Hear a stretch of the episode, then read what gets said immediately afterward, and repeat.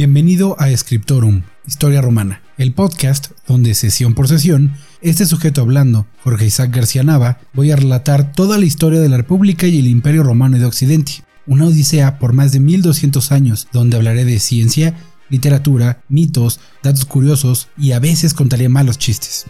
Comencemos esta travesía con una frase del escritor de comedias Plauto en el Miles Gloriosos. Ahora, tened la amabilidad de prestarme vuestra atención y que el dios Marte os siga protegiendo como ya lo ha hecho en otras ocasiones.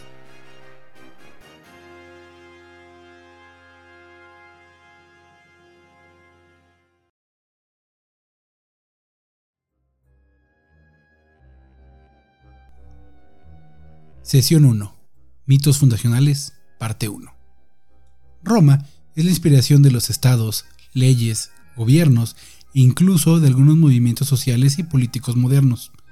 A mí siempre me ha gustado llamarla la abuela de Occidente, y tendemos a pensar en la ciudad de mármol, los gladiatoriales, carreras de carros y Ben Hur o Gladiador, pero no podemos vivir engañados, y es importante saber que esa Roma que vemos en las series y películas tiene también su lado oscuro. Fue un periodo de gran sufrimiento, excepto para las clases altas. La esclavitud era la piedra angular de la economía. El 80% de la población vivía en condiciones que hoy consideramos pobreza extrema, y la movilidad social era prácticamente nula. A pesar de todo esto, durante poco más de 670 años, el periodo entre la Segunda Guerra Púnica y el fin del imperio, los gobernantes en la ciudad de las Siete Colinas determinaron el destino de las millones de almas del mundo mediterráneo. Para poner esto en perspectiva temporal, la ciudad de Tenochtitlán, gran capital de los mexicas o aztecas, cae ante sus enemigos en 1521, hace exactamente 500 años. Ha pasado menos tiempo entre ese evento y el presente que todo el tiempo que Roma dominó el mundo europeo. Este podcast planea abarcar toda la historia de Roma desde los mitos anteriores al 753 antes de la era común o año 1 ab urbe condita latín para desde la fundación de la ciudad, hasta el año 486 de la era común, con la caída del dominio de Soissons, el último territorio que se autodenomina romano en el occidente. Aunque esto claro no marca necesariamente el fin del imperio, ya que la parte oriental siguió su curso por otros mil años más. Sin embargo, Mike Duncan, autor de The History of Rome podcast, sostiene que el imperio bizantino es un animal completamente diferente, y yo coincido con este mentor espiritual del presente podcast. Para hacer más fácil el estudio, voy a separar los 1239 años de historia en cinco bloques. Bloque 1. De los mitos fundacionales hasta la conquista de la península itálica. Bloque 2. Desde las guerras de expansión hasta el fin de la República. Bloque 3. De la primera dinastía hasta el fin de la crisis del siglo III. Bloque 4 desde el fin de la crisis hasta la división entre Oriente y Occidente. Bloque 5. El fin del imperio, permanencias y cambios. Esto no quiere decir que serán solo 5 episodios, todo lo contrario, tomaremos el tiempo que sea necesario para contar esta historia.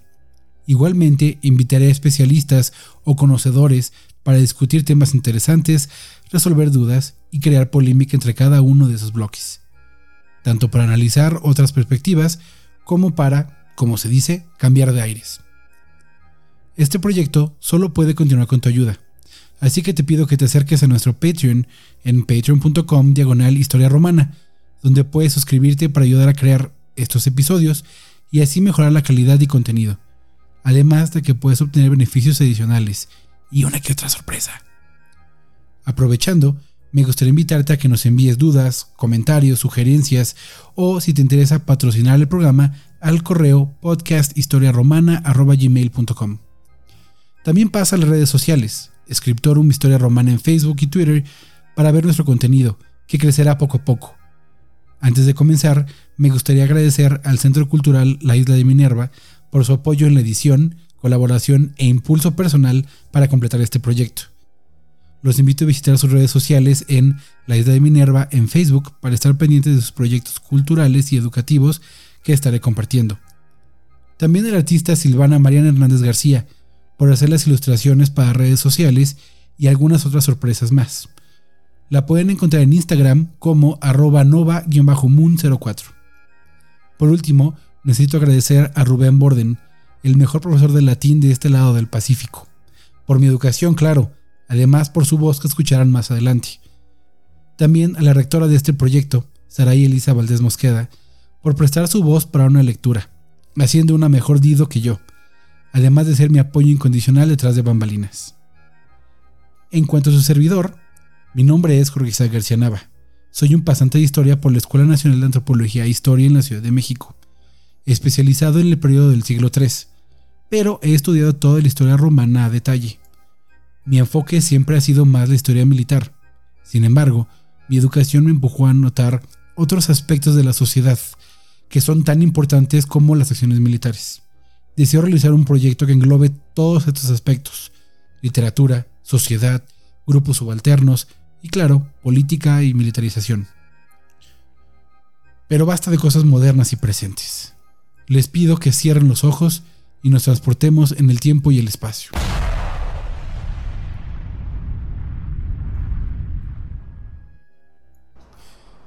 Nos encontramos en una oficina pequeña, o scriptorum, en Nápoles, Italia. Frente a nosotros se encuentra un joven de cabello castaño oscuro, corto, bien afeitado, delgado pero no famélico. Se encorva sobre un papiro en el que escribe las siguientes palabras. Arma virum cano, Troja equiprimus aboris Italiam, fato profugus, Lavinia que venit litora, multum ille terris jactatus et alto vi superum, saeve memorem junonis opiram, multa quoque et velo passus dum condere turbem inferetque Deos latio, genus unde latinum, albanique patres, atque alta e Moenia e Roma. La traducción de este texto, de acuerdo a la versión de la Biblioteca Scriptorum Grecorum et Romanorum Mexicana de la Universidad Nacional Autónoma de México, es Armas canto y al hombre que, el primero, de playas romanas, prófugo de lado, a Italia vino, y a las costas lavinias. Mucho aquel en tierras y altamar fue con la fuerza hostigado de los supernos, por la ira de Juno cruel, memoriosa. Mucho también con la guerra sufrió, hasta que la urbe fundara, y al Lacio entrara a los dioses de donde el linaje latino, y los albanos padres, y de la alta Roma los muros. Para cuando terminó esta obra, se volvió la piedra angular de la leyenda romana, les otorgó un pasado heroico sobre el cual Augusto, el primer emperador, y toda la sociedad romana construyeron el imperio. El nombre de este joven poeta es Virgilio, y la obra no es otra que la Eneida, la compilación de mitos y leyendas que explican la fundación del imperio desde su evento inicial, la guerra de Troya. La Eneida, el lugar por el que comenzaremos nuestro podcast, es el intento de Virgilio de seguir la senda trazada por la Ilíada de Homero, y la poesía épica. El primer libro comienza con la diosa Juno, o Hera para los griegos, esposa de Júpiter, Zeus, y sus intentos por destruir la flota troyana que escapó de la guerra, ya que, citando, lleva a Ilión y a los penates vencidos.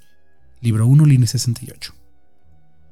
La ira de la diosa causa que la flota naufrague en las costas africanas, donde otra diosa, Venus, Afrodita, se le aparece al líder de la flota, un troyano de nombre Eneas, y de quien toma el nombre la obra. La diosa le dice que debe encontrarse con la reina de esas tierras, la fenicia Dido. Venus pide a su hijo Cupido, o Eros, que hechice a la reina. Ella queda locamente prendida del héroe exiliado, y lo invita a un banquete, donde le pide que le cuente sobre su viaje.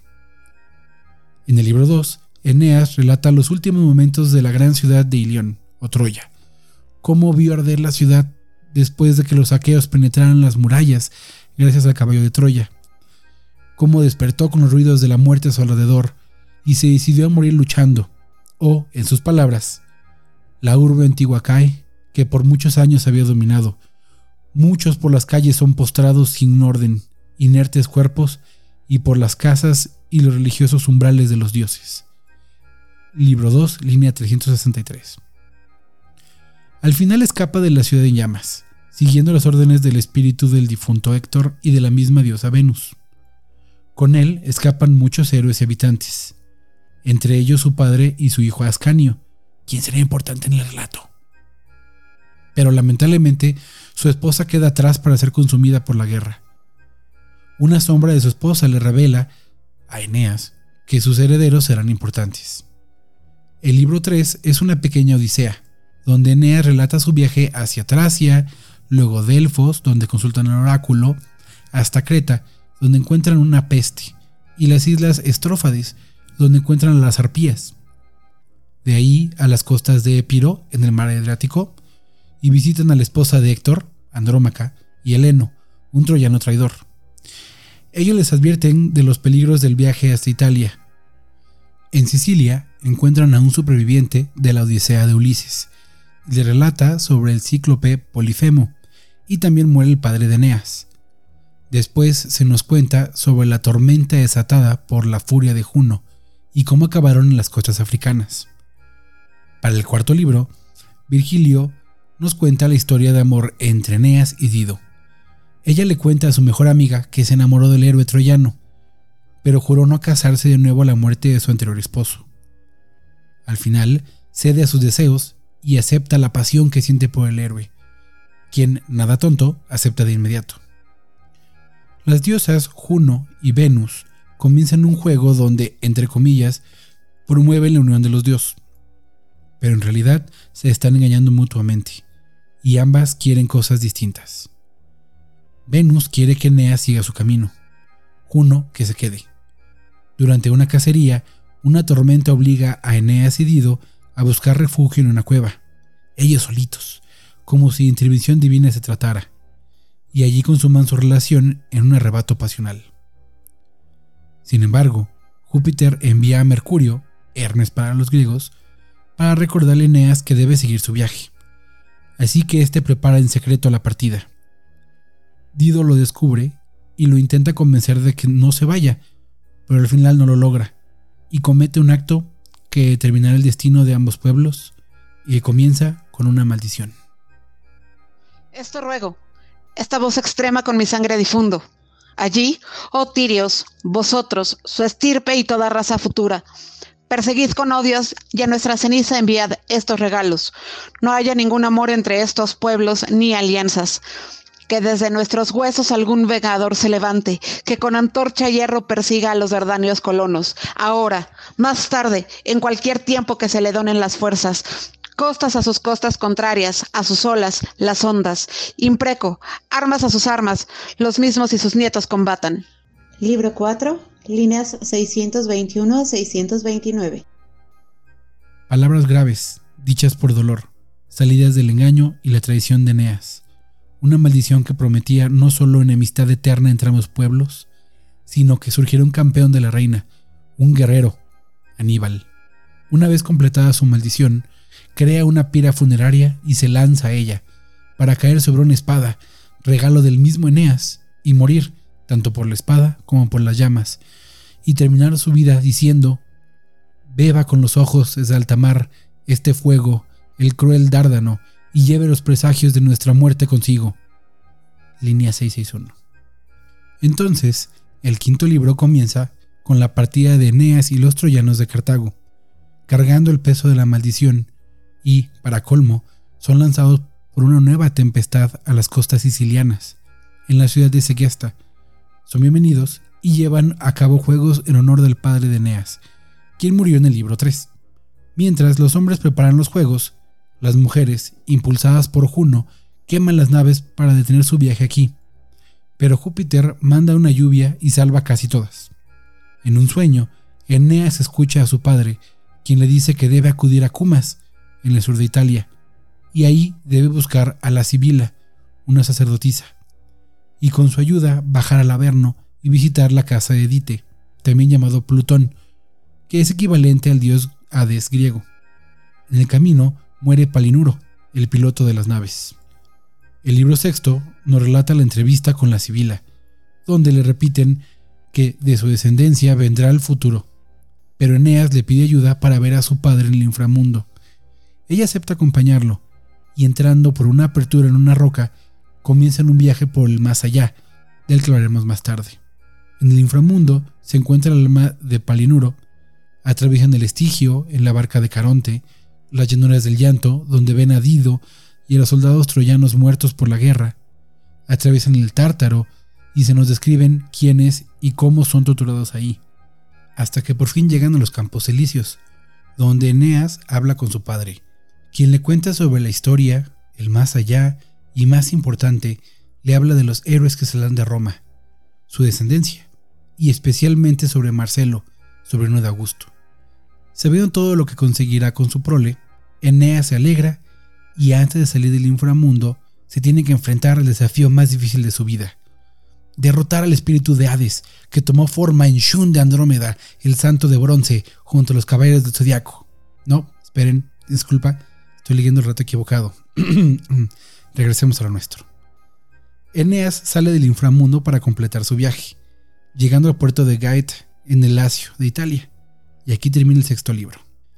Antes de continuar resumiendo la Eneida, me gustaría detenerme aquí, platicar sobre este libro 6, que es, creo yo, el más importante, tanto por su valor propagandístico como por su impacto hacia el futuro. No es necesario ser un genio para notar que Virgilio está dándole a su benefactor un antecedente heroico. Así, los Julio Claudios son divinos, descendientes del mismo Eneas, y por lo tanto de Venus. Eneas es, después de todo, noble por parte de su padre, Anquistes, y de la diosa del amor, educado por las ninfas y por el centauro Quirón, igual que Hércules o Heracles para los griegos. Entonces, así le hace un gran servicio a su mecenas, Augusto, quien fue el primer emperador, ya llegaremos a él. Le otorga legitimidad a su poder y sentido a sus acciones, es decir, es correcto que Augusto tome el poder porque, después de todo, gracias a su familia, los romanos tienen ese poder. Otro punto importante es que gracias a este pasaje en el relato, un hombre, cientos de años después, tomará inspiración para hacer el mismo viaje, pero bajo una cosmología distinta. El inframundo, luego el purgatorio y luego el paraíso. Solo que esta vez el guía no será una sacerdotisa virgen y sagrada, sino el mismo Virgilio, que guiará al espíritu de Dante Alighieri por los primeros dos tramos del viaje en la Divina Comedia, la hora clave para entender el más allá del mundo cristiano. La siguiente sesión terminaremos de resumir los otros seis libros de la Eneida y platicaremos de los puntos más importantes de este mito fundacional. Hemos entrado por el portal de lo mitológico y veremos si es solo un sueño, como nos dice Borges, o si es que el mito es la antesala de la realidad. No olvides seguir las actualizaciones de este podcast en redes sociales. Escriptorum Historia Romana en Facebook y Twitter. Envía tus dudas, comentarios, sugerencias o si deseas convertirte en patrocinador al correo podcasthistoriaromana.gmail.com. Si no es mucho pedir, también puedes ayudar a este proyecto en Patreon en patreon.com diagonal historia romana donde puedes suscribirte con una cuota mensual para ayudar a crear estos episodios y de paso obtener algunos beneficios. Te deseo una buena semana. Nos escuchamos la siguiente sesión en tu podcast Scriptorum Historia Romana y cerremos con otra cita del genial Plauto en anfitrión. Ahora, distinguido público, un fuerte aplauso en honor y atención al soberano Júpiter.